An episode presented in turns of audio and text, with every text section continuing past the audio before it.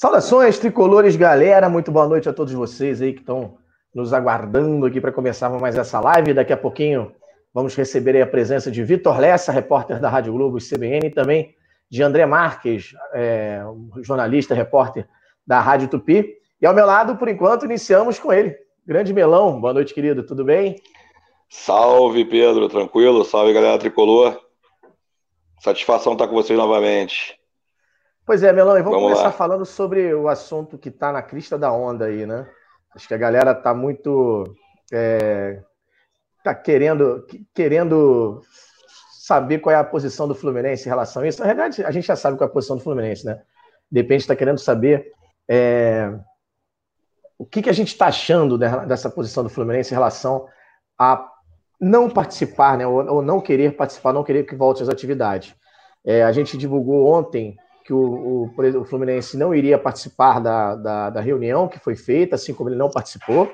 A gente também uh, publicamos é, hoje que o Fluminense iria participar, mas no sentido de impugnar né, esse novo arbitral que iria ser feito, que iria ser solicitado aí pela, pela FERJ, também pelos advogados da FERJ, enfim, para que se pudesse fazer uma alteração no regulamento do calendário diminuir o espaço do intervalo entre os jogos para que pudesse acomodar bem ali o campeonato.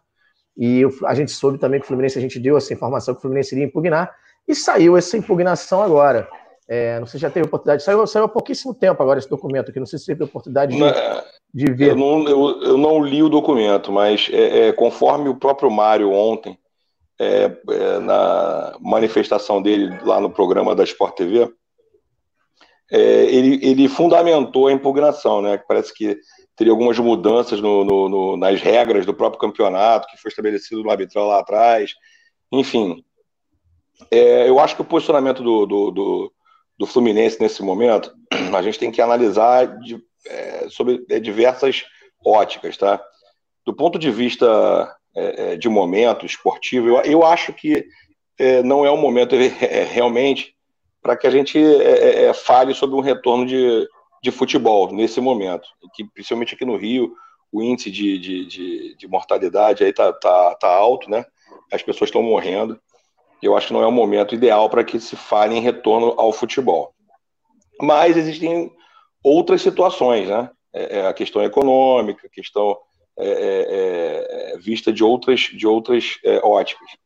Mas eu acho que a, a, a atitude do Mário foi acertada nesse momento.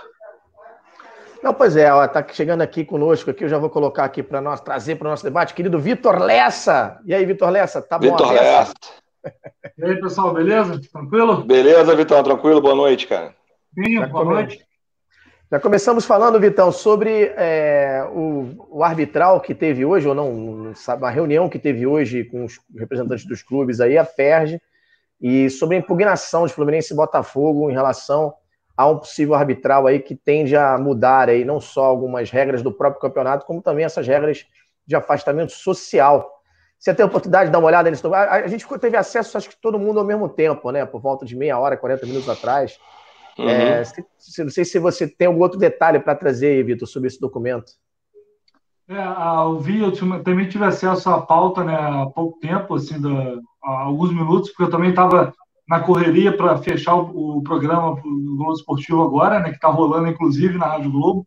Então foi uma final de tarde muito agitada, né? Parecia que o dia estava meio que controlado, porque algumas coisas aconteceram pela manhã, mas agora à tarde foram surgindo algumas novidades, é, que obviamente é, eu imaginei que fosse acontecer justamente por causa do arbitral, né? Mas aí o Fluminense divulgou essa carta de impugnação, é, que não deu ainda para a gente saber realmente o peso disso, porque a gente não sabe como as coisas foram discutidas lá, mas dá para ter uma noção pela pauta divulgada pela federação. Então, não tenho ainda novidade, estou tentando apurar aqui também, eu e, outros repórteres aqui da Rádio Globo, para saber o que chegou a ser debatido ou não, né? Mas pela pauta a gente sabe que é, entre os temas estava mudança de regulamento, é, jogar fora do estado, diminuir intervalo entre jogos, é, enfim, algumas outras coisas que vocês podem me ajudar a lembrar ali. Mas não, acho... é, não, não tenho ainda novidades sobre é, o andamento. A consequência disso, né? É, o, que, o que a gente pode ver, assim, eu estou com a carta aqui aberta, aqui, vou pegar uma colinha, porque realmente uhum. é, chegou muito em cima aqui para gente. Né? Primeiro, destacar que o Fluminense e o Botafogo assinam conjuntamente essa carta, né? É, ou seja, uh, havia falado que o Botafogo teria um entendimento de retorno às atividades, de repente foi uma opinião, ou, ou se voltou atrás de alguma situação o Botafogo, ou não teve essa concordância toda do Botafogo com a prefeitura. O Fluminense foi o único clube que manteve a sua, a sua conduta, a sua opinião, a sua posição, obrigado, Melão, desde sempre, né? E acho que interessante é o seguinte, que nem o Vitor destacou, uh, na carta de impugnação é citado a recomendação do Ministério Público, as advertências da Fiocruz, da Cremerge e do COP, né? Inclusive, tem dois trechos destacados aqui que eu acho que seria interessante da gente é, colocar para a galera também, para a gente também ter é, como é, embasar um pouco mais a nossa conversa, né? Fala assim, aspas, o Ministério Público do Rio de Janeiro recomenda que seja editado um decreto para vigorar pelo prazo de 15 dias renováveis, com base em estudos técnicos elaborados pelo Estado e município, bem como aos da Fiocruz, a Universidade Federal do Rio de Janeiro, a Universidade Federal Fluminense e da Sociedade de Infectologia do Rio, Conselho Nacional de Saúde, entre outros, levando em consideração a análise de dados e peculiaridades econômicas, sociais, geográficas, políticas e culturais, respectivamente, do estádio do município. Do município. Ah, então, assim, tem essa recomendação do Ministério Público, e logo na sequência, né, esse aí é o item 11 do, da carta, e lá pelo item 14 é destacado também é, uma espécie de não apelo, mas uma, uma, uma recomendação né, da, da Cremerge, né, que também abro aspas. Após ampla divulgação nas medidas pela Federação de Futebol do Estado do Rio de Janeiro, a FERJ, do projeto intitulado Protocolo de Recomendações Médicas para Retorno ao Futebol, o presidente do CREMERGE solicitou parecer às câmaras técnicas de medicina desportiva e infectologia do CREMERGE, que consideram irresponsável e temerária a possibilidade do retorno das atividades dos clubes cariocas neste momento mesmo que em caráter de treinamento. Recomenda-se não prosseguir com o plano proposto e aguardar por 60 dias para uma nova análise de índices de epidemiológicos regionais e, a partir desses, desses novos dados, com responsabilidade de segurança, cogitar qualquer retorno de atividade esportiva e competitiva regional, se os dados, no momento, assim o permitirem. Então, são esses dois grandes destaques aí da, da carta de impugnação. Eu vou chamar aqui para o debate, está chegando aqui também o nosso querido André Marques, da Super Rádio Tupi. Boa noite, André. Tá Boa noite, ouvindo? André. Boa noite, Pedro. Boa noite, Melão. André Boa noite, Vitor. Prazer estar aqui com vocês para a gente falar bastante de futebol. Boa. É isso aí. Boa noite. E, a gente, e a gente destacou, então, esses dois principais pontos, talvez, da, de parte de, da medicina, né? da, da análise mais técnica da epidemia, né, da, da pandemia, melhor dizendo, que foram destacados na carta de impugnação. Dá para dá contrariar um argumento desse? Boa noite, André Marques. Seja bem-vindo aí ao Saudações Tricolores. Um prazer recebê-lo aqui, querido. Boa noite, Pedro. Boa noite, Melão. Boa noite, Vitor. Boa noite para a galera tricolor. Cara, prazer é todo meu estar aqui com vocês. É, é sempre bom falar de, de futebol. E uma pena que seja num momento como esse, né, que a gente está aí tratando essa questão da pandemia. Eu acho que o Fluminense e o Botafogo se posicionam da maneira correta. Eu concordo plenamente com tudo que o Mário Bittencourt disse até agora nessa pandemia. O, é, o Mufarrez, presidente do Botafogo, também acho que se posiciona da maneira correta. Não há clima para futebol ainda, né? A gente não vê um momento é, é, para se pensar no retorno do futebol. É uma forçação de barra muito grande por parte do Flamengo, do Vasco. Os outros clubes, eu até assim, você consegue entender minimamente a vontade do retorno por conta das necessidades financeiras que são muito grandes. O clube pequeno ele sofre muito, ele depende muito do campeonato carioca. Não que isso justifique, mas, mas serve como uma desculpa. Agora, o Flamengo, me desculpem, eu acho que nadando em dinheiro, é, vive uma fase incrível financeiramente falando. Eu acho que conseguiria suportar, é, nem que sejam mais dois meses, de repente, um mês e meio, dois. É, é o Vasco, tudo bem, passa uma situação difícil mas é uma situação difícil, tanto quanto Fluminense e Botafogo. Então, eu não vejo desculpa para o Vasco. Eu acho que, que o Fluminense e o Botafogo estão corretos. Eu acho que não é momento ainda de projetar o retorno aos treinamentos. De repente, daqui a umas duas semanas eles conversariam de novo, a situação estando um pouquinho melhor, voltava com os treinamentos e, e de repente, meio de julho, voltava com o futebol. Não precisa correr tanto assim que nem eles estão fazendo, não. Eu acho que estou muito satisfeito com a postura do Fluminense e do Botafogo. Vitor, bola está contigo agora. Ô Pedro, eu acho eu só não consegui entender muito bem é, o posicionamento do Botafogo hoje, porque até então vinha sendo muito bem é, conciliado ali com o que o Mário Bittencourt, com o que o Fluminense vinha pregando. Mas hoje, o Botafogo disse que é aceitaria voltar aos treinamentos no dia 1 de junho. Gente, 1 de junho é semana que vem. E aí depois voltar a jogar, se eu não me engano, dia 28, que antes a, a previsão, a tentativa do, de Flamengo e Vasco seria para voltar a jogar no dia 14 de junho.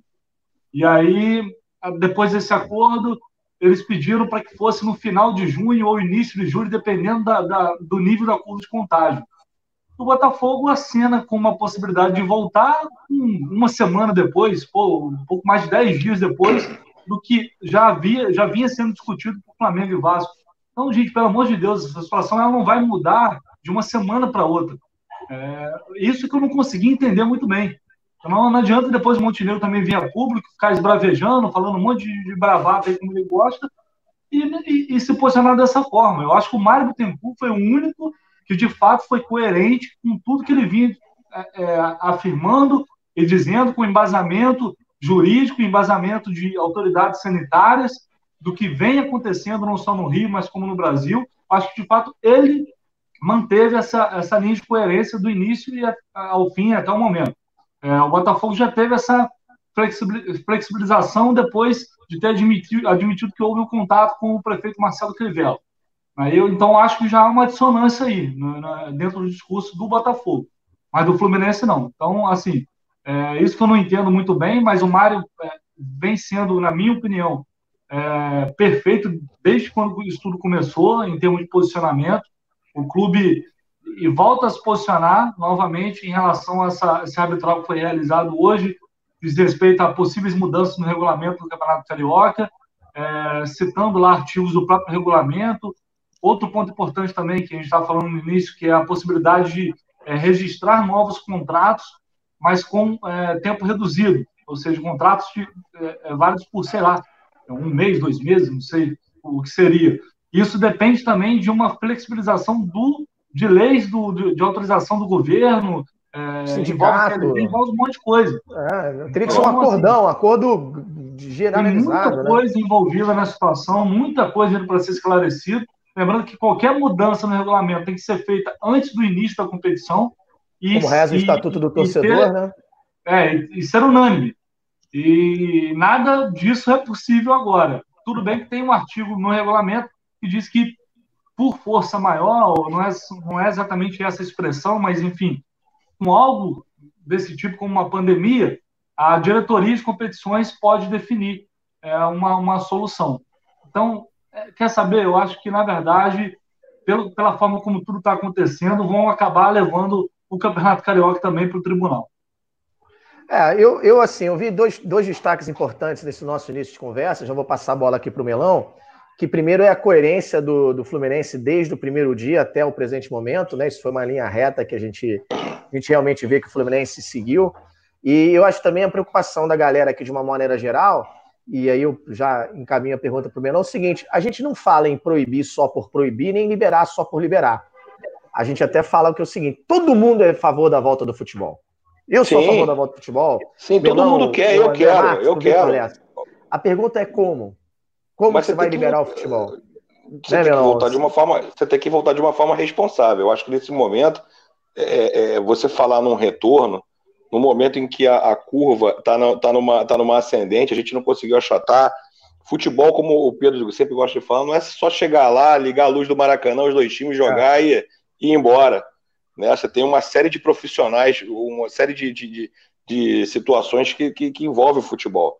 Então, eu acho que a, a postura do Mário nesse momento ela, tá, ela é muito boa, ela é bem positiva. Acho que ele está correto na, na postura dele e concordo com o Vitor. Acho que o, o, campeonato vai acabar se decidindo no tribunal ou uma decisão política. Né? Porque eu acho que não.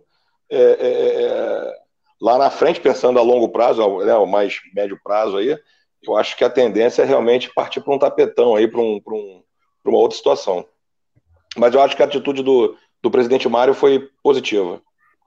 É, inclusive ele destaca aqui, o Vitor bem, bem falou, eu fui, fui procurar aqui também a, na, na, na carta de impugnação que está aqui aberta para mim, que eles destacam que a, a, o artigo 67 diz que após a sua aprovação, o regulamento de cada competição será disponibilizado no sítio do, próprio da FERJ, na internet, juntamente uhum. com a respectiva tabela de jogos, só podendo ser alterado pelo Conselho Arbitral por decisão unânime de seus integrantes. Então tem um conflito aí, o Vitor. Tem o Fluminense e o Botafogo que não, que não assinaram, tá nulo.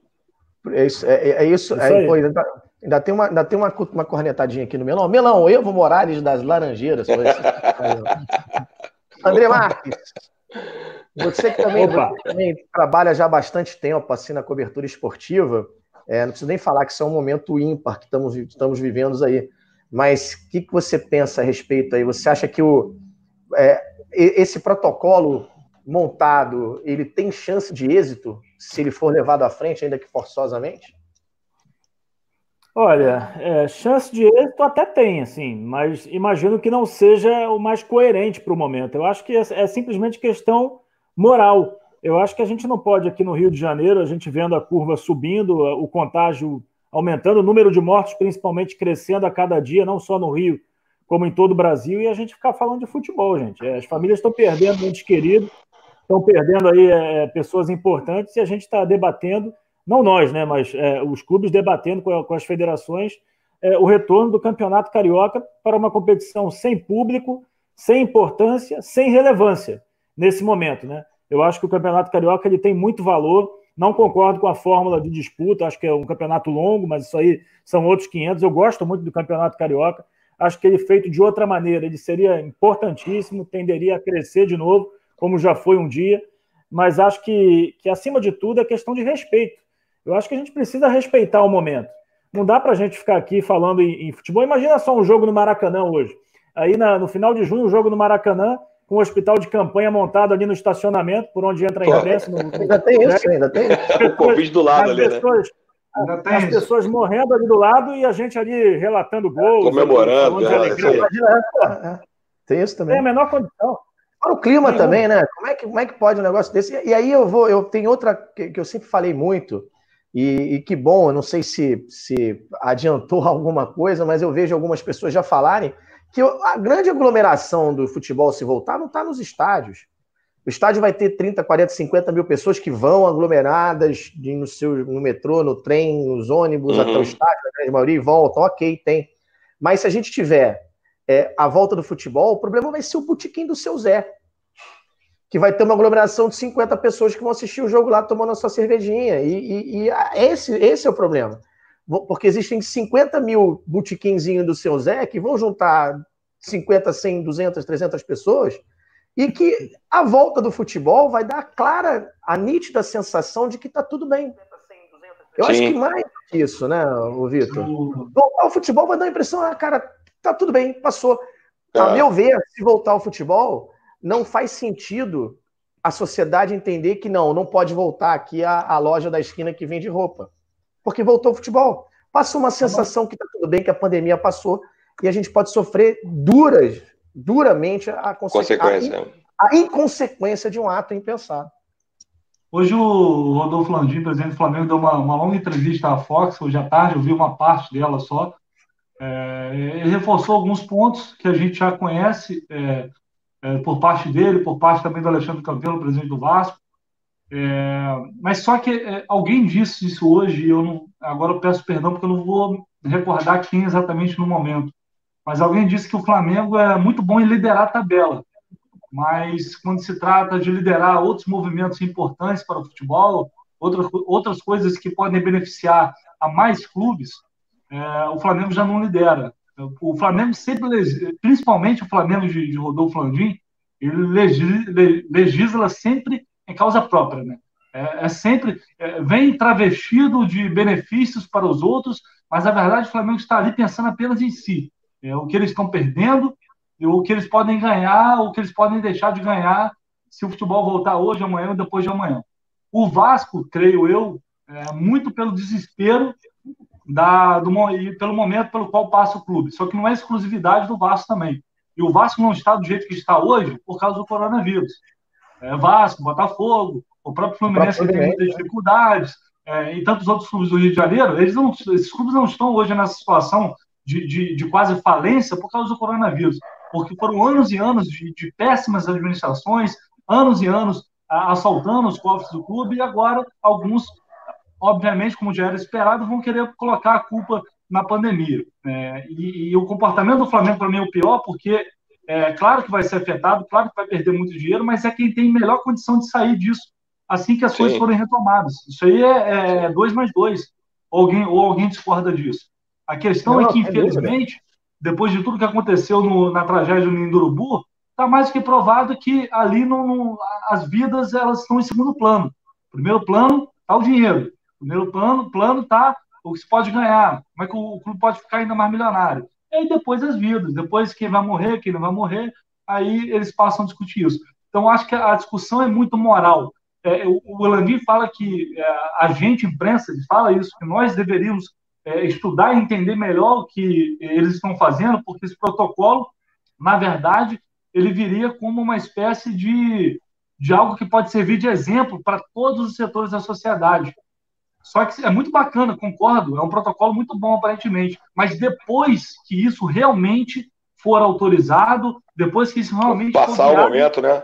Passar o momento, né? Passar isso. Isso é uma questão Sim. humana. Isso é uma Sim, questão claro. humana, de, de, sensibilidade, de empatia. Eu acho que é questão de momento, né? Eu acho que é questão de momento, né, Vitor? O claro. momento não é adequado para isso. Você, de repente, esse claro. protocolo um pouco mais da frente pode ser perfeito. No momento que começar a cair a curva, né, ter menos é, é, mortos por, por dia, enfim, você começa a pensar isso. Agora, nesse momento, eu acho que você não tem como.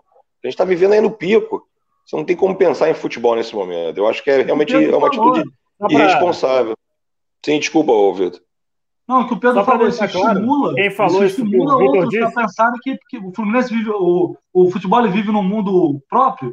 É, uhum. O futebol ele ele ele está acima de outro, de outros de outros setores do, do comércio, porque aí todo mundo pode estabelecer lá o protocolo que achar melhor e aí Sim. volta a vida Sim. a vida normal. Sim, normal. E aí cada um faz o que quiser e dane-se. Não. Vai por aí. Fala, Marcos, está querendo falar quem aí? Falou foi o, quem falou foi o Rodrigo Capela. Rodrigo Capela ah, que isso que o Vitor falou, André. a questão do, do liderar, né? Que o Flamengo é bom em liderar a tabela, foi o Rodrigo Capela. Eu acho que assim, é, é, é, todo mundo concorda, né? Pelo menos aqui entre nós, que não é momento para futebol. Só que o Fluminense e o Botafogo, visto, ele, eles, em algum momento, eles vão ter que é, é, aceitar o, o que está acontecendo. Né? Pelo menos eu acho que isso vai acabar acontecendo. É, o Botafogo já deu indícios disso, o Fluminense ainda não. Mas vai ficar sozinho? Porque o Botafogo, uma hora, eu acho que vai acabar se dobrando a essa questão. E aí, como é o Fluminense vai se portar em relação a isso? É, eu acho que vai acabar tendo que ceder em algum momento. Não, pois é, eu acho o seguinte: tem, o que acontece também muito no Brasil, feliz ou infelizmente, eu acho que a nossa realidade é essa, é que tudo é muito politizado, né? A gente não, nunca quer entrar nessa esfera política, mas tem muitos comentários chegando aqui dos amigos que nos seguem aí, dizendo que essa é, é, uns, claro, vão ser favoráveis, outros vão ser contrários aí a, a, aos governantes, mas eu acho que a gente, antes de qualquer coisa, a gente tem que pensar na questão é, de segurança pública, né? E, e, porque assim, só quem sente essa, essa doença na pele ou que tá, convive com pessoas que estão sofrendo isso, é que vão, de repente, infelizmente, dar mais valor. E a galera não, não parece que não acredita muito na doença, não acredita muito que ela é capaz de fazer, que ela é capaz de superlotar aí os, os, é, é, os hospitais. A gente precisa, sim, que a galera entenda o seguinte, mais uma vez, todos nós aqui vivemos do produto futebol, né? Todos nós tivemos o nosso trabalho, de uma forma ou de outra, afetado por conta dessa paralisação, seja através de qualquer, qualquer prejuízo que ela traga na sociedade, inclusive a galera que está nos assistindo. É, eu sou a favor da volta do futebol, eu quero muito que o futebol volte, melhor dizendo, mas de que forma ele vai voltar? Essa que é a grande questão. Né? A gente sempre reforça que é um CT do tamanho do Flamengo, eu, eu conheço o Ninho do Urubu e estou sempre no, no CT do Fluminense, evidentemente. Quantas pessoas se imagina que se trabalhem ali nesse Ninho do Urubu? Uma. Dezenas, né? Talvez uma centena de pessoas que trabalham lá. Essas pessoas não chegam lá em supercarrões. Elas usam transporte público. Elas Sim. podem é, ser, ser, ser agentes de, de contaminação. Isso tudo tem que se levar. Ah, vai testar todo mundo todo dia? Essa doença, se você é testado hoje, você pode estar com ela e não apresentar agora. Você vai apresentar só daqui a três, quatro dias. E aí você pode contaminar, enfim, é uma, é uma coisa muito delicada. Não, e, gente... e, tem, tem, a, tem a questão jurídica também da, da coisa, porque o Supremo agora deu aquela decisão de doença ocupacional. As pessoas que foram testadas, chegaram para trabalhar, foi testado negativo e depois der positivo, a empresa vai ter que indenizar. Não, e pode trazer prejuízo ao clube, sim, futuramente. Claro, mas, claro, isso futuramente. Eu lógico. vejo assim, tem que se observar, tem que sempre ser observado isso. Acho que essa discussão é uma discussão que ela sempre merece estar na crista da onda, no sentido de se debater, de se trocar ideias, porque é, a, a atividade de futebol é muito importante para grande parte da sociedade. É uma atividade econômica muito importante, além de ser uma atividade é, de entretenimento, de esporte, de disputa, é uma atividade econômica muito importante, tem, tem que sempre estar em debate, mas a gente tem que, tem que levar sempre em consideração o que é melhor para a população e, e, enfim, e levar, tentar levar o máximo de informação possível, porque a população uhum. brasileira, ao meu ver, ela não tem tanto acesso à informação, ela prefere, de repente, não acreditar que essa doença possa, possa existir. André Marques, tem mais algum destaque aí para a gente trocar uma ideia, querido? Você quer dar mais uma palavrinha nessa questão aí da, da, da, da volta ou não volta? Não, eu acho que isso aí é, é bem claro, né? Nós quatro concordamos, é, acho que pensamos da mesma forma em relação ao retorno do futebol. Eu acho que a gente podia falar um pouquinho desse lance do Fred, né? Porque tudo bem que é um assunto já que vem se falando há tanto tempo, né? Mas, sinceramente, o Fred é o Fred. Eu acho que para os tricolores, imagino que represente um dos grandes ídolos da história. E eu até conversei com o Marcos Paulo essa semana, vocês até reproduziram no site Saudações Tricolores. E, e, o Marcos Paulo ele, ele fala com carinho do Fred, que ele acompanhava, ia para arquibancada, assistia o Fred, que o sonho dele é dar um passe para o Fred, de repente, no Maracanã. Então, assim, é, é, é tão bacana ver que um ídolo está voltando para o futebol carioca, está voltando para o Fluminense, e, e, que isso mexe com tanta gente, né, com outros jogadores. Ele é ídolo de um outro jogador. Então, é muito importante. Aliás, quero até fazer a propaganda para quem não assistiu ainda, assistir essa matéria com o Marcos Paulo, esse bate-papo com o Marcos Paulo, essa resenha lá no meu canal, o canal André Marques. É só a galera que está aqui, depois procura, bota na pesquisa canal André Marques. Vai ter lá o Marcos Paulo e muitos outros convidados. Eu, eu quero os tricolores comigo também se inscrevendo, que a gente vai falar muito de Fluminense. Não, é isso aí. Eu acho o seguinte, olha, que, que o Fred vem, a gente não vai nem mais debater, então. Vamos fazer é. o seguinte. Fred vem. O Mário já falou que vem. O que eu brinco é o seguinte, né? O que vai ter de pai dessa, dessa matéria aí, o que vai ter de gente querendo é, falar que, que, deu o furo aí, que falou que ah, eu que falei primeiro que fechou. Ah, isso vai ser uma. E sobretudo nesse momento de paralisação de pandemia, que tem 3 milhões 744 mil perfis que cobrem os clubes de futebol por aí. Mas vamos falar em seguinte, vamos falar no ganho técnico que o Fred pode trazer para o Fluminense. Como é que o Fluminense se comportaria com o possível retorno de Fred? Quem quer começar? Quer começar, Melão? Acho que o Melão travou. Vai, Vitor Lessa, então começa aí. Começa você, querido. O possível ganho de técnico do, do Fred do Fluminense. Tem espaço, tem chance, tem jogo? Melão travou uma pose bonita ali. Pô, foi, não foi? Parece Dá pra tirar um print aí. Eu vou printar, vou, eu vou printar aqui, eu vou mandar para ele depois. Isso, tá printa aí.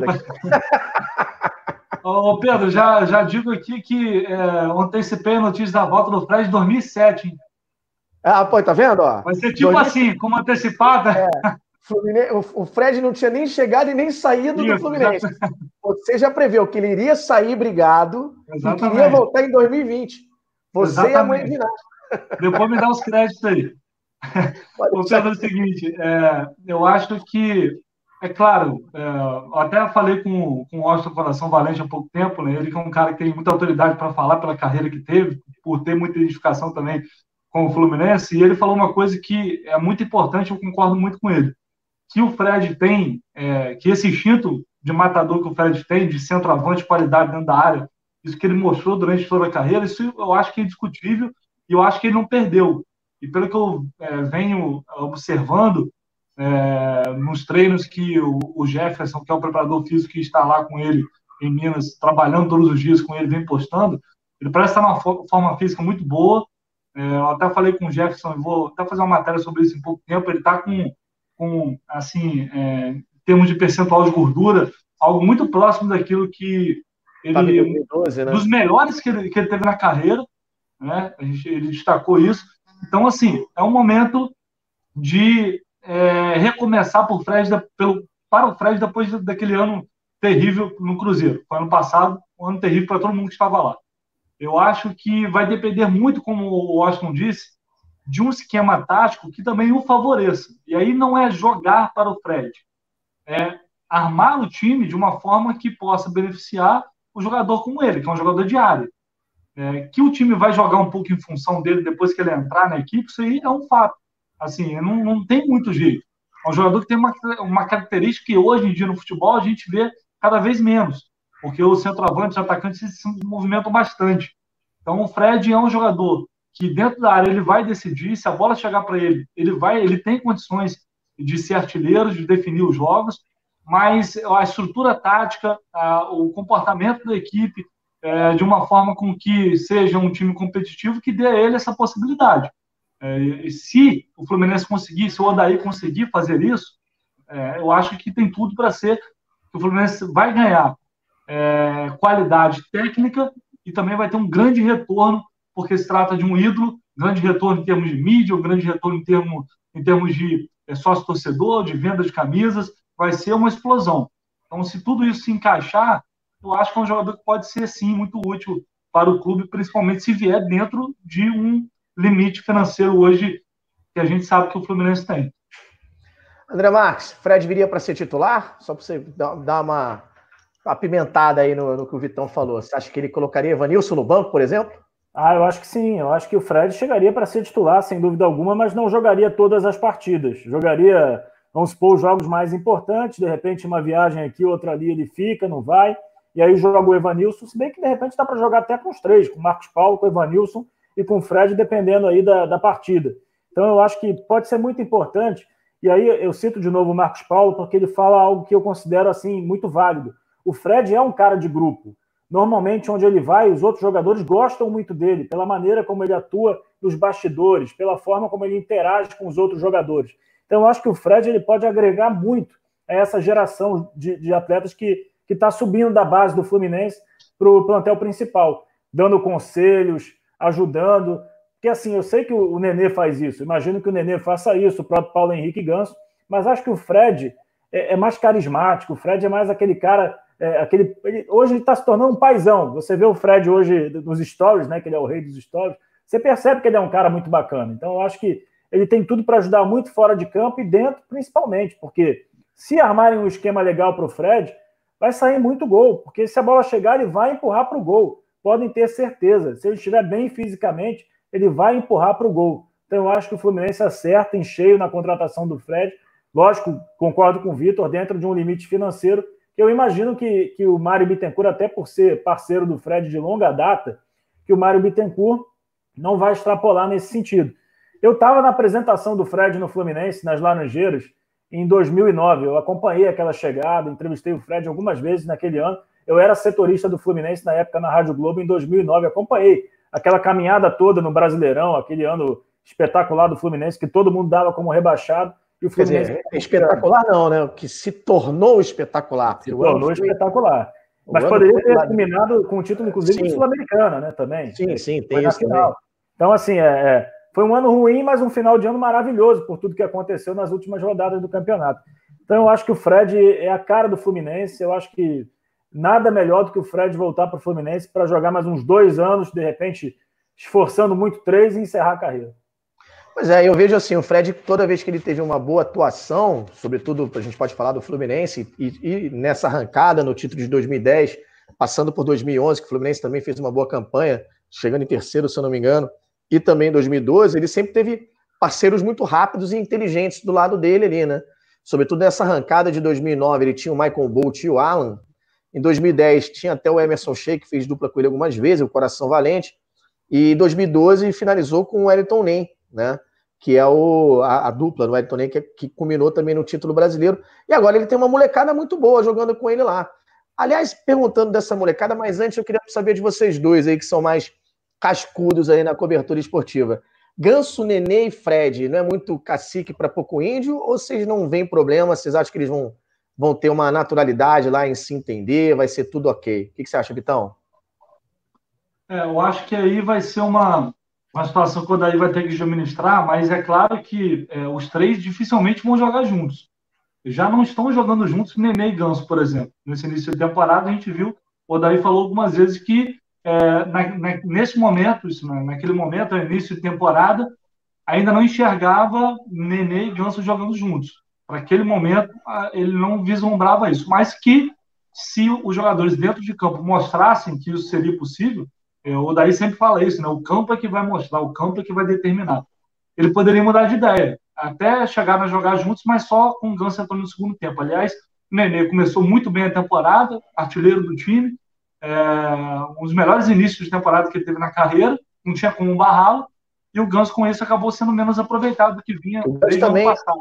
Além de tudo, o Ganso teve um, uma pré-temporada diferenciada, porque finalizou Entendi. o ano com lesão, e aí teve uma pré-temporada estendida, né, mais personalizada, e acabou com isso culminou né, com isso também a, a, o Nenê ganhar essa vaga, ganhar moral e, e, e, mostrar que não vai ser fácil tirar ele do time, não, né, não, André?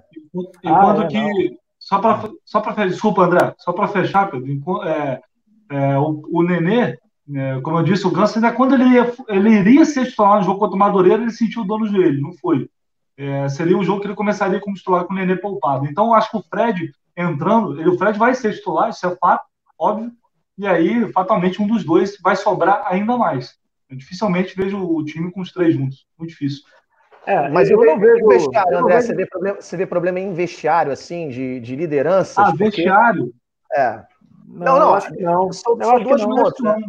Técnico e, e, e vestiário, Ó, né? Tecnicamente, eu não acredito nos três juntos, porque eu, particularmente, eu, eu não acredito no Ganso mais. Eu não acredito no Paulo Henrique Ganso. O Nenê, eu acredito. O Nenê se prepara muito bem, se condiciona fisicamente e estava mostrando aí que tem toda a condição de jogar ainda profissionalmente. Até, eu, até assim, eu dou, eu dou o braço a torcer, porque quando ele saiu do Vasco, eu imaginava que o Nenê já estava numa reta final de carreira e, e, ali seria o último clube dele, o São Paulo, e dali seria para baixo, não seria mesmo nível. E o Nenê no Fluminense, ele, ele recuperou o futebol da época do Vasco, ele está jogando tão bem quanto. Então, assim, é, é, o Ganso eu não acredito particularmente, mas aí não é porque Ganso, Nenê e Fred, é porque o Ganso eu não acredito, nem sozinho eu acredito. Tira o Nenê e o Fred deixa só o Ganso. Eu não acredito no Ganso. Agora, eu acredito no Fred e no Nenê juntos, sim. Acho que pode dar muito certo. São dois talentos. Se a bola chegar no, no, no Fred dentro da área, gol. E o Nenê, ele corre como se tivesse 20 anos. Então, eu acredito nos dois. No Ganso, não. Deixa eu fazer um teste aqui. Melão, você tá destravado? Porque você ficou uma meia Tô ouvindo, assim, tô ouvindo. É... Tô ouvindo, tô ouvindo. Ué, cara, eu tava aqui vendo vocês desde então. Mas, não, Alguém me chamou falar, aqui falando que travou, saí e voltei. Pois é, mas é verdade. mas e aí, você acredita em Fred, Nenê e Ganso? Não. Eu concordo com o Marques em parte.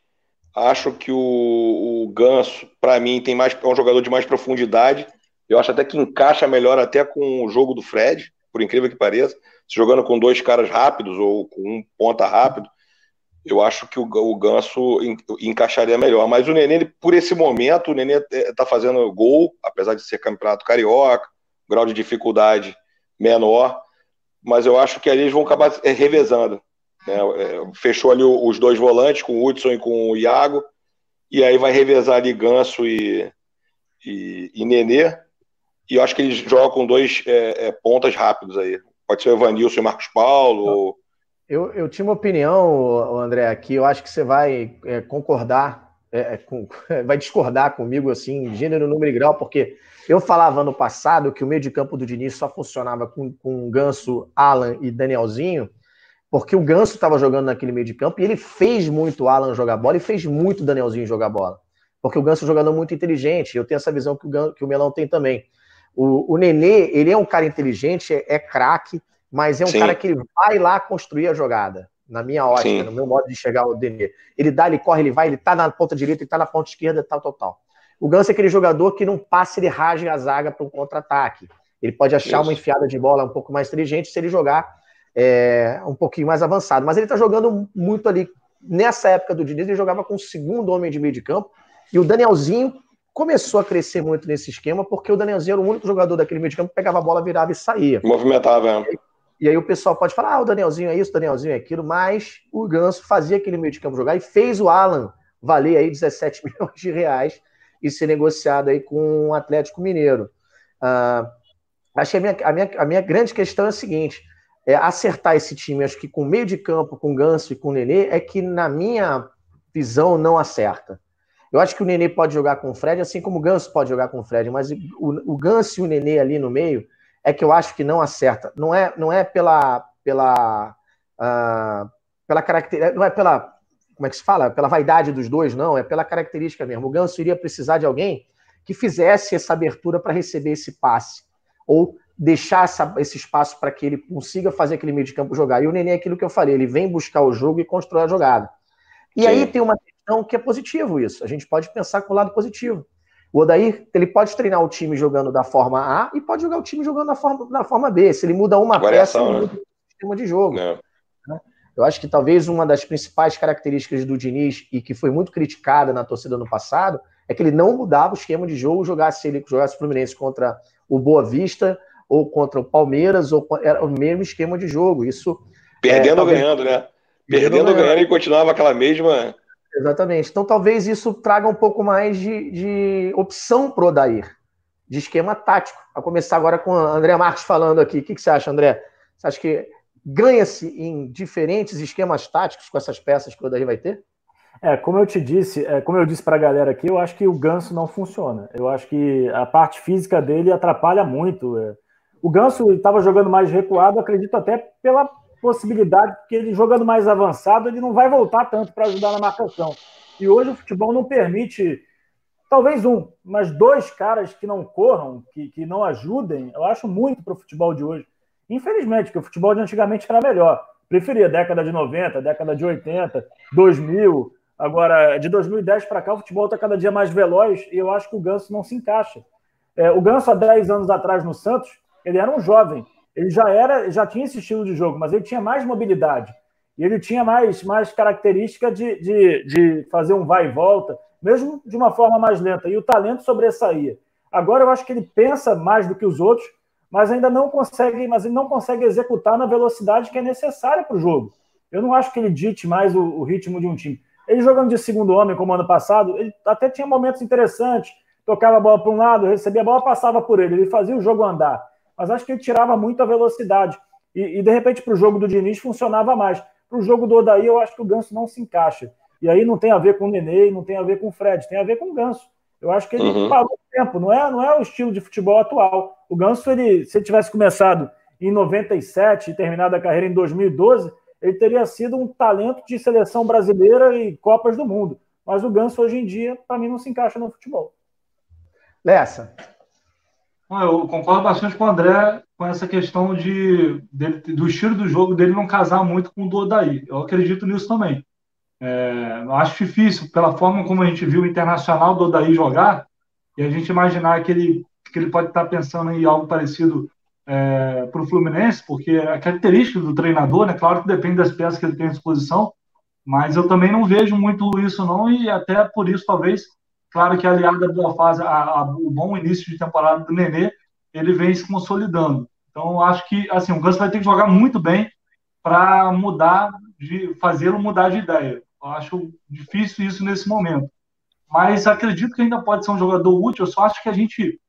É, o problema é que muita gente fala, ah, a gente exige muito do Ganso, porque ele dá, ele dá assistências ou dá aquele penúltimo passe que às vezes faz com que a bola chegue ao gol e tal, ele tem jogadas, é claro que ele tem qualidade, ele tem capacidade para fazer isso, mas a questão é que, num todo, né, pode ser que o saldo não seja positivo.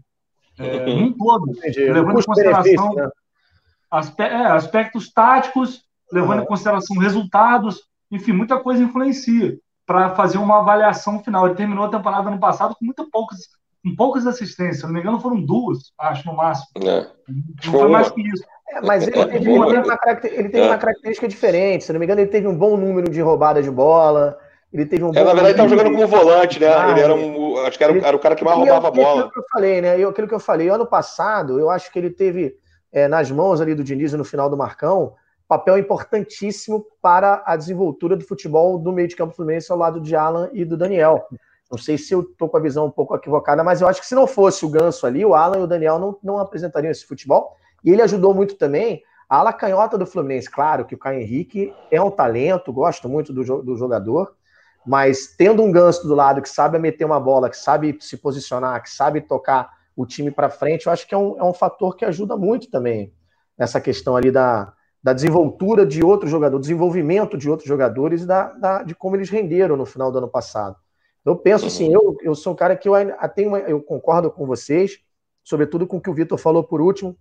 Talvez o Ganso não tenha muito estilo de Odair de jogar, né? Que o Odair tem um, tem um de repente um esquema um pouquinho mais fechado, com saídas um pouco mais rápidas, se bem que o Odair gosta muito de posse de bola também. E aí essa questão de encaixar o Nenê com o Ganso no meio de campo, eu penso que aí sim seria o grande problema do Fluminense. Eu não acredito que ele consiga é, fazer esse encaixe de uma maneira mais tranquila. Não é não, Melão? Você já falou sobre isso? Quer dar mais um pitaco? Não, eu, eu, foi o que eu falei. Eu, eu, eu vejo o Ganso, eu acho que um cara que tem, tem visão de jogo, tem profundidade, ele tem um bom passe. Na minha visão ali, a gente com, com o Hudson, com o Iago e o Ganso, obviamente revezando com o Nenê ali, eu acho que o Ganso, o futebol dele casa melhor com o futebol do Fred. Agora concordo com vocês no que tange a questão do, do, do Odair Helma. É um outro estilo de jogo. Não casa com o estilo de jogo do Odair. Mas na minha visão de futebol, é, é, é eu acho que o, o, perfil do Ganso casa melhor com o do Fred. Justamente por essa profundidade. Tinha falado ah? sobre a questão de vestiário, eu acho que sim. Eu estava muito curioso, aliás, para é, imaginar isso durante a temporada. Porque o Ganso vinha sendo opção beleza, estamos, estávamos ainda em início de Campeonato Carioca. Agora, se isso permanecer durante todo o ano, e aí depois chegada do Fred e tal, que vai tomar um vai tomar os holofotes ali muito para ele, aí eu quero ver o comportamento, não só do Ganso, mas talvez do Nenê, se isso se inverter em algum momento da temporada. Eu já vi o Nenê é, no Vasco ter problemas de, de, de, com o treinador, ter problemas para aceitar reserva. Tudo bem que era Milton Mendes o técnico aí, é, aconteceram várias coisas que a gente pode que podem ser discutidas aqui. O Nenê, em algum momento, provavelmente teve muita razão, mas a gente tem que lembrar que a gente tem que lembrar que o Ganso ele Você vê que a gente tem um batidorzinho aqui de leve agora, né? a, gente tem que, a gente tem que lembrar que o Ganso teve um caso muito grave de disciplina com o Oswaldo de Oliveira ano passado, do qual eu, eu achei um absurdo, não concordei em momento nenhum com a, com a, a forma como ele reagiu Acho que foi completamente errado. Você quer botar dedo na cara do treinador, quer tirar satisfação, faz isso dentro do vestiário, respeita, respeita os colegas de trabalho, respeita o próprio técnico, respeita a torcida, enfim. Achei completamente errado, mas a torcida o apoiou, até porque odiava o Oswaldo de Oliveira. Mas eu não esqueci disso, não, e o Ganso não, não é um jogador fácil de se lidar no vestiário, não.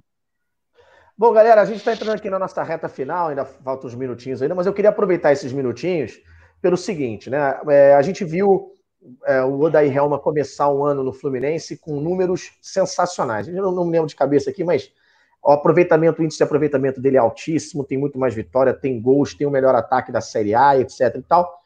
Mas carrega consigo dois empates que custaram a Sul-Americana, né? A vaga na Sul-Americana para o Fluminense. E tem uma derrota é, contra o Flamengo e a segunda derrota contra o Figueirense, o primeiro jogo da Copa do Brasil lá. Ou seja, ele tem números muito bons, aparenta muito bons. O Fluminense alternou bons jogos. Eu lembro contra o Botafogo foi um bom jogo, contra o Vasco também fez um bom jogo. Mas a gente também não pode levar muito em consideração o, o, o Botafogo lá.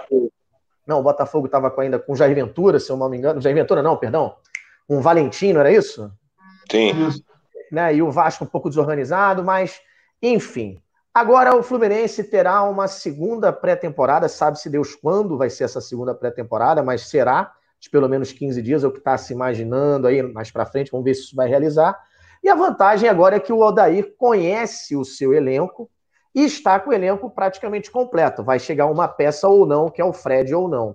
Né? Mas no início uhum. do ano ele não tinha o Pacheco, ele não tinha o Ayrton Silva, ele não tinha. Machucou o Marcos Paulo, machucou o Evangelho. E Araújo. O Araújo, etc. e tal. Né? Ele, ele já meio que descobriu o meio de campo com o Hudson, com o Iago. Então, a minha pergunta para os senhores é a seguinte: o Daí Helman, conhecendo melhor o, o, elenco que ele tem em mãos agora, né? Porque ele chegou no grupo Fluminense lá no início do ano. Agora não. Ele já trabalhou com esse elenco, conhece o elenco.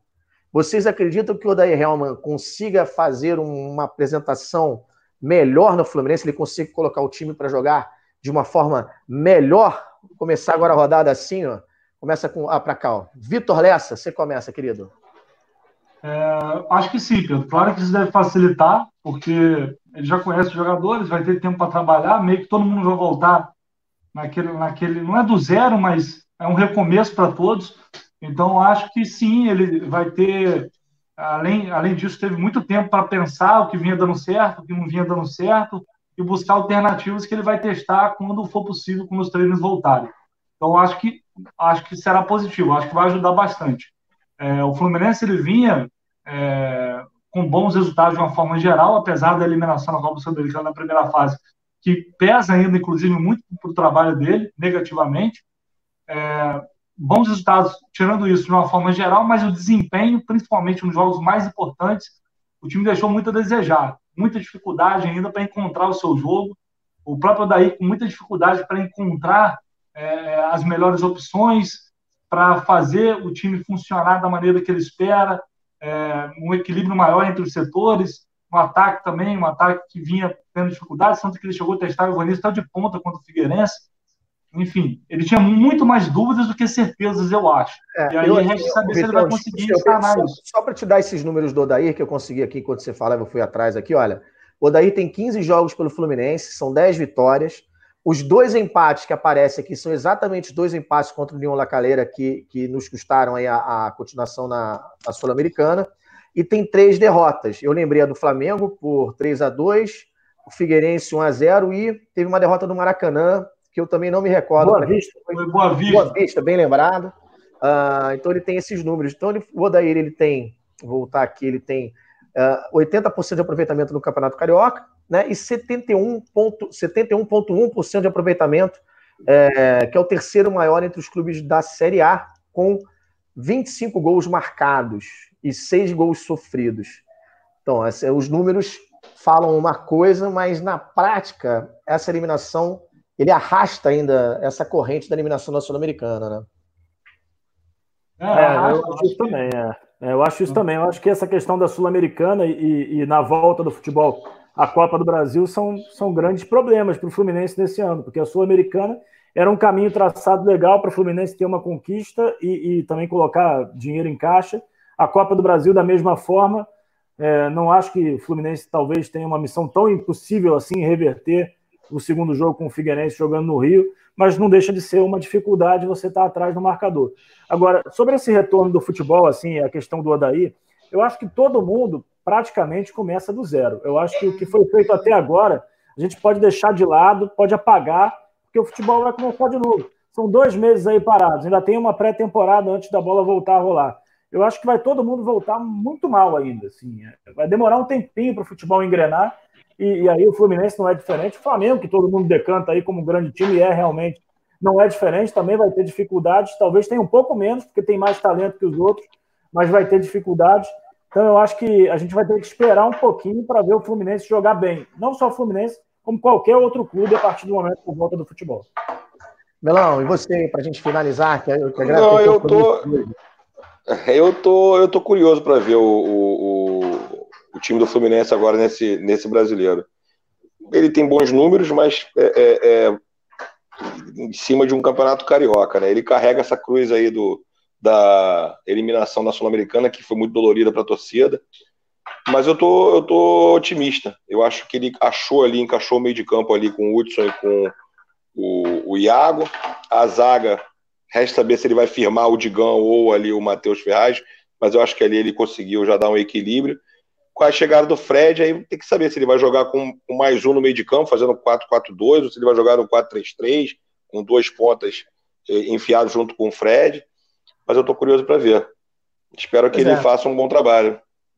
Pois é, a gente, eu, eu bati um papo também com o André, o André Marques, aí, o André Carvalho. O André Marques bati um papo hoje também, não deixa de ser verdade. O André Carvalho, o preparador de goleiros do Flu, e o Marcos Seixas, né, que é preparador físico.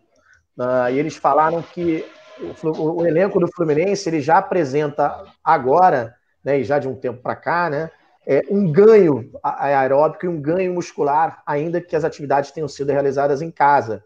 Então, uhum. a gente também pode imaginar que os jogadores vão, vão, vão retornar às atividades no CT quando né, vierem a retornar, uh, não como se tivessem vindo de férias, né, com um, um relaxamento ou sem tanta preocupação com a parte física, mas vão se apresentar já com um nível físico é, é, um pouco melhor, talvez. E aí, para a gente fazer a última rodada aqui, eu, eu, eu volto a insisto na questão. A parte física estando mais é, encaixada, Demar, você não acha que a parte técnica tende a, a, a começar a fluir? Um treinador que já conheça seu elenco? Eu acho que sim. Eu acho que a parte física estando bem, eu acho que o Fluminense tem tudo para fazer uma boa temporada. É, o que restar dela, né? Até quando a gente não sabe como vai ser, enfim, se vai varar o ano que vem, a gente não sabe como vai ser nada, mas eu acho que o Fluminense tem tudo para jogar muito bem, com a parte física em dia, com o técnico que tem hoje, que é o Odair Helma, com a velocidade do Marcos Paulo, com o talento no Nenê, com os gols do Fred, é, com a defesa arrumadinha, com a volta do Matheus Ferraz. Eu acho que o Fluminense tem tudo para fazer uma grande temporada. Eu acho que o ano do Fluminense ele vai ser um ano sem sustos. Eu acho até que talvez beliscando vaga na Libertadores da América. É isso que eu ia te perguntar para você não finalizar. Belisca o quê? Você acha que o Fluminense tem, tem para chegar entre o terceiro e o sexto? Eu acho que sim, eu acho que sim e de repente pinta uma vaga na Libertadores para o sétimo ou para o oitavo, dependendo das outras competições. Eu acho que o Fluminense está nesse bolo aí, está no top 10 do campeonato. E, e se estiver bem, pode pingar aí uma quarta, quinta, sexta colocação, sem dúvida alguma. Melão, e aí, querido? O que, que você acha? Acho Não, que eu concordo. Saiu, saiu de brigar para o rebaixamento 18, 19, já dá para sonhar com quarto lugar Não, eu tô, eu tô, ah, eu tô otimista. Né? Eu acho que aí com, com a chegada do Fred a gente vai ter um ganho técnico muito grande. Realmente aliado ao físico aí, é, a gente vai, a gente vai para bons resultados. Eu estou bem otimista, sim. Vitor Lessa, e aí, só para finalizar, querido, finalizei contigo hoje. É, para fechar, Pedro, acho que, é, assim, eu acredito no trabalho do Daí, já vem dizendo isso desde o início, acho que é um trabalho que ainda vai evoluir, mas vai, vai ser necessário é, aguentar um pouco, esperar um pouco, ter paciência porque isso vai demandar um pouco de tempo, mas ele precisa também acelerar esse processo, porque eu acho que o Fluminense estava demonstrando a apresentar evoluções de fato. Mas uhum. o que o Fluminense pode alcançar, difícil, muito difícil dizer, porque o Marcos Paulo pode sair é, nesse meio tempo aí. Aliás, é, todo mundo está pedindo a Deus para que ele possa, que ele seja vendido, porque o Fluminense precisa de dinheiro, a verdade é essa. Aí vai depender, aí o Fluminense vai ter que ir no mercado buscar um jogador com uma qualidade que se, se assemelhe, que seja próximo ali do que ele pode fazer. Fred vai chegar em que condições, vai encaixar no time, não vai encaixar. O, o restante da equipe vai encaixar dentro do estilo que o Odaí espera, dentro do estilo de jogo que ele precisa, que ele deseja colocar em prática. Acho que é muita coisa que é, é, é precisa acontecer para determinar o futuro do Fluminense na temporada. Então, é, acho que eu acho é um trabalho que tem potencial para evoluir e se evoluir pode trazer bons frutos, uma boa colocação no Campeonato Brasileiro. Mas ainda é muito cedo para dizer o que, que pode ou não pode acontecer. Uhum. É isso aí. Rapaz, eu tô com tanta saudade de ir no CT, de encontrar com os amigos lá naquela pré Também, eu, também. Eu, eu, até não ligaria da gente ficar uma hora esperando lá, que nem a gente vê quando fica é, assim. pô, já ficamos tantas vezes agora, a gente vai ficar eu, feliz. Duas, aquela que, na época do Diniz, que a gente chegava tipo 10 e meia da manhã, 11 horas da manhã, e o Diniz até meio-dia, uma da, não, uma da tarde. Uma da tarde ele acabava o treino e a gente há duas horas. Eu, eu tô com saudade que eu ficaria amarradão lá, duas horas trocando ideia com os amigos lá, batendo papo. Mas é, é isso, cara. Chegando aqui mais um final dessa live de segunda. Queria agradecer de coração a, a presença do André Marques. Vai voltar mais vezes, André? Sem dúvida alguma. Posso só fazer de novo o pedido para a galera se inscrever? Cara, eu ia te chamar agora, pode falar. Inclusive, está com um canal muito legal também aqui no YouTube. Você tricolor, pode conferir lá. Como é que é o canal aí, André? Dá, dá... Olha o jabá para a galera aí. É, deixa eu fazer o jabazinho também. Canal André Marques. É muito fácil, vai ali na pesquisa, canal André Marques, separadinho. Tem lá muitos convidados legais, não só ligados ao Fluminense, como ligados ao futebol carioca. Eu entrevistei o Marcos Paulo. Hoje eu coloquei no ar uma matéria, um bate-papo, uma resenha com o Ian, que jogou no Fluminense também um bom tempo. Jogou Pô, legal. Caramba. O Alex Dias, que passou pelo Fluminense, também está lá no canal. Leandro Amaral, no Fluminense. Está todo mundo legal. lá. Tem muita gente boa. Então, eu acho que seria bacana se a galera pudesse se inscrever. Vem muita coisa boa por aí. Eu já estou tramando. Inclusive, vem um, um, cara que foi campeão pelo Fluminense, brasileiro, e que jogou todas as partidas. Acho que entreguei já, né? E pronto. Eu penso que não. Eu penso que não entregou. É difícil ela, ela, ela questiona, ela pergunta. É, grande Melão, querido, obrigado por mais uma participação sua. Seu boa noite. Boa noite, vai para a galera do Fluminense. É, fique em casa, vamos aguardar esse momento, essa ansiedade pelo retorno, para a gente voltar mais forte. E um muito obrigado para todos vocês aí, Vitão, André Marques, Pedro, obrigado, valeu. E Vitor Lessa, tá bom a beça, Vitor Lessa. Essa, essa parada ainda vai pegar, Vitor Lessa. Vai pegar, vai pegar, vai pegar. Um abraço, Fernando, André. Prazer estar falando, Valeu, com, falando com você mais uma vez. É, esperamos que, Melão, e esperamos que possamos encontrar em breve nas transmissões, assim que for possível, assim que for seguro para nós. É claro que isso vai demorar um pouco ainda a passar, mas a gente tem fé que, pelo menos na medida do possível, a nossa vida vai voltar ao normal ou próximo da normalidade em breve, diante daquilo que vai ser normal para a gente nos próximos meses e anos, né? Então, um grande abraço e estamos juntos aí. Fechou. Eu vi uma frase hoje para a gente finalizar o seguinte: cada dia que você passa confinado é um dia menos. Isso é uma coisa interessante, né? Vai acabando. Profundo. Né? Profundo. É verdade. Vamos com Deus, queridos. Tudo de bom. Fiquem com Deus também, galera tricolor. Até uma próxima. Saudações tricolores.com.